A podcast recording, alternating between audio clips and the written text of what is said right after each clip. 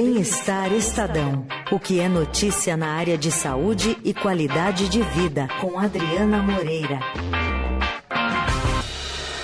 De volta Aê. aqui no Fim de Tarde Adorado, ao vivo e aqui no estúdio. Tudo bem, Dri? Tudo bem, eu voltei agora para ficar.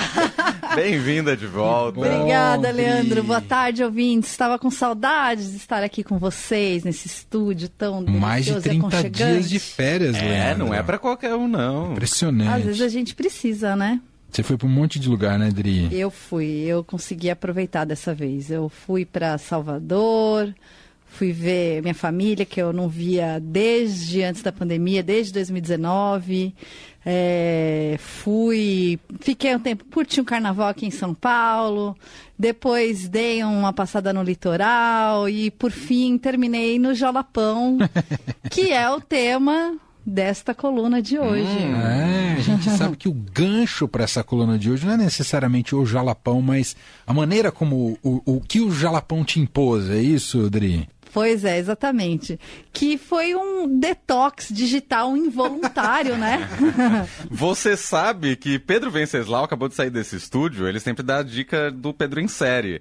E aí ele aproveitou o gancho da sua coluna para indicar um é filme ou série da Netflix? É uma série. Chamada Detox. Ele me mandou uma mensagem, falou, olha só a série que eu falei, você já assistiu? Eu falei, não, ele falou, lembrei de você. Assiste, vai, tá bom, vou assistir. então, estou, também estou dedicando aqui a Pedro Venceslau. e aí?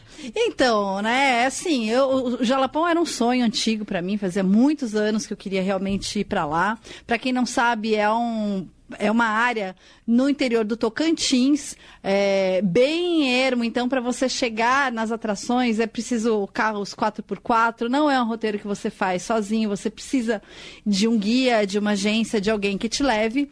E eu tinha muita vontade de fazer esse roteiro específico, que é um roteiro que você é, dorme num acampamento é, é, em tendas que são que tem ali um, um, certo conforto, né? São tendas que tem cama de verdade, tem um banheiro lá dentro. O banho é fora, mas o banheiro é lá dentro. Então, não, não, mas qual é a, né, a, a, o pulo do gato é que não tem energia elétrica e não tem celular, não tem sinal de celular, não tem Wi-Fi, não tem nada. Então, assim, a gente está tão acostumada em qualquer lugar que a gente vai, né? Tem, tem tudo. Então, quando você. Quando eu me vi que eu não ia ter sinal, né? Quando eu fui ler ali as especificações, o roteiro detalhadamente, falei, eita! Por quantos dias? Seis dias. Nossa. Para não dizer que não haveria nenhuma internet, em alguns passeios você tinha ali, você chegava numa cidade ou em algum lugar que tinha ali uns 10 minutos ou no máximo 20, 30 minutos de internet que você pegava ali e logo depois já não tinha mais nada, não tinha sinal de celular, não tinha internet, não tinha nada. E se no começo é um pânico, né? Você avisa todo mundo, ó, oh, gente, tá tudo bem, eu vou ficar desconectada, uhum. mas tá, tá tudo certo. Quando eu tive a oportunidade de voltar, quando a gente voltou para a civilização, né, para Palmas, é, eu, eu me choquei um pouco assim com as redes sociais. Eu já não via mais muito sentido em ficar postando, é, até em, em, ver mesmo o que estava acontecendo pelas redes, me deu um pouco de, de agonia, assim, me deu uma outra perspectiva. Então foi muito interessante. É, e aí isso me fez escrever essa, essa matéria, né? É, pegando um pouco é, essa mudança de comportamento que a gente experimenta porque a gente está tão conectado. Eu falei com a psicóloga do Ambulatório de Dependências Tecnológicas do Instituto de Psiquiatria do Hospital das Clínicas da USP. Que legal, hein? Carla, Carla Cavalheiro Moura. E, e ela, e ela tava, foi um bate-papo muito legal e ela falou que Hoje, o celular é como se fosse uma extensão da nossa mão, né? Ele, ele é altamente engajante, ele é altamente sedutor. E você fica. É, a gente não percebe, a gente está tão automatizado que a gente olha, né? A gente pega o celular em momentos que a gente nem percebe, porque né, a gente está ali conversando às vezes com um amigo no jantar, né, vai, vai jantar com um amigo e você pega ali só para dar aquela conferidinha, eu amigo tá uhum. tá falando e você perde um pedaço da conversa e segue. É, e a gente faz isso várias e várias, várias vezes ao longo do dia. A gente está. Eu mesmo estou ali escrevendo uma matéria, aí você a gente trabalha né, com, com informação, com WhatsApp pulando e, e-mail e tal. Mas às vezes você precisa só dar uma, um respiro, aí você imediatamente já pega o celular, é. né? Eu, eu, achei legal você trazer esse tema, porque eu, eu fico pensando muito se é já um jogo perdido, sabe, Dri? será que isso, isso não tem volta? A gente fica às vezes se questionando, será que a gente precisa desconectar mais ou não? No fundo, é, a gente precisa entender que esse é um novo patamar de existência com o celular dessa maneira. Né? É um novo patamar, mas ao mesmo tempo, e é isso que é, que é legal dessa conversa que eu tive com, com a Carla, é, ao mesmo tempo ela fala de uma necessidade da gente entender que há, existe uma vida offline e que a gente é o protagonista e não as redes sociais, não o celular, não o aparelho em si porque muitas vezes a gente acaba deixando isso como protagonista, né? Uhum. A gente acaba vivendo ali de acordo com o que está nas redes e não e, e, acaba esquecendo da vida offline. Tanto que uma coisa que ela, que ela falou, que eu perguntei para ela, né, dessa, dessa minha desconexão, né, dessa, desse detox involuntário que eu fiz.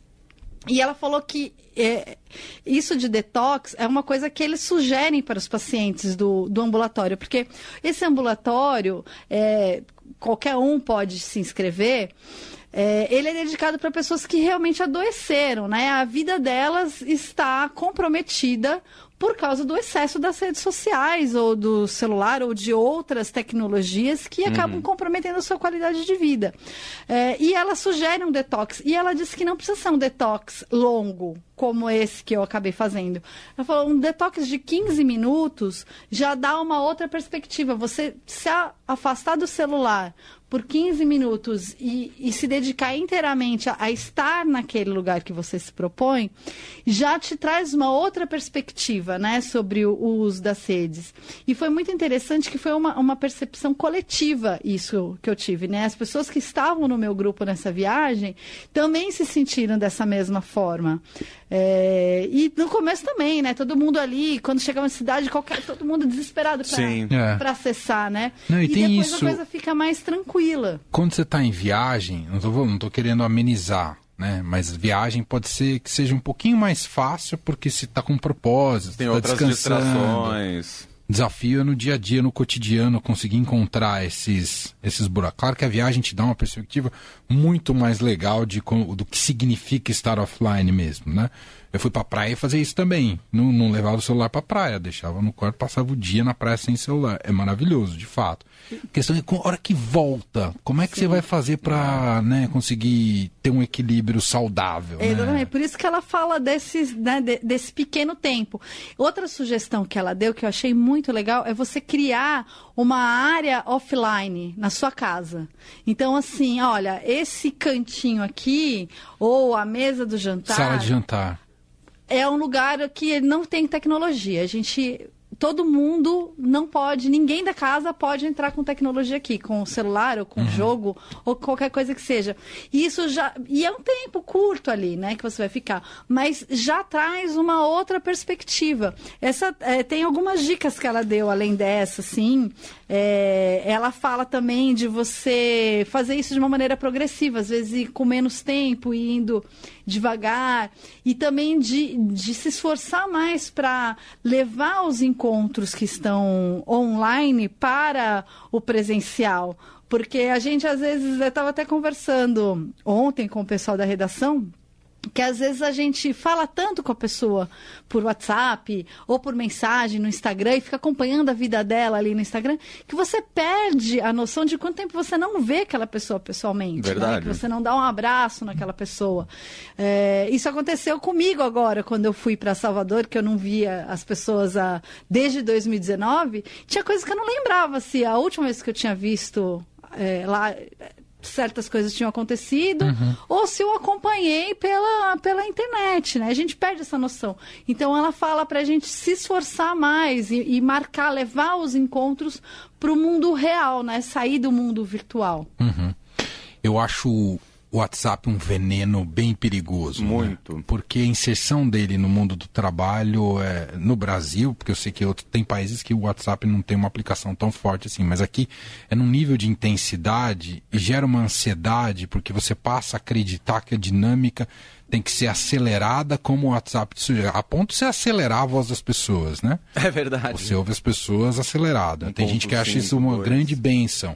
Né? E, e você fala, mas que loucura que a gente está É. vivendo, que a ponto de ouvir as pessoas com velocidade 2. Pois é, eu né? não consigo. É. Eu não consigo acelerar. Eu, eu continuo achando uma ofensa, assim, toda vez que eu coloco, eu falo, eu, tô admitindo que muitas vezes eu uso do recurso, mas me agride. Eu falo, não tá certo fazer assim, né? Depende do tamanho do áudio também, né? Ou quando uma pessoa demora para te responder, ou quando você demora para responder uma pessoa, sabe?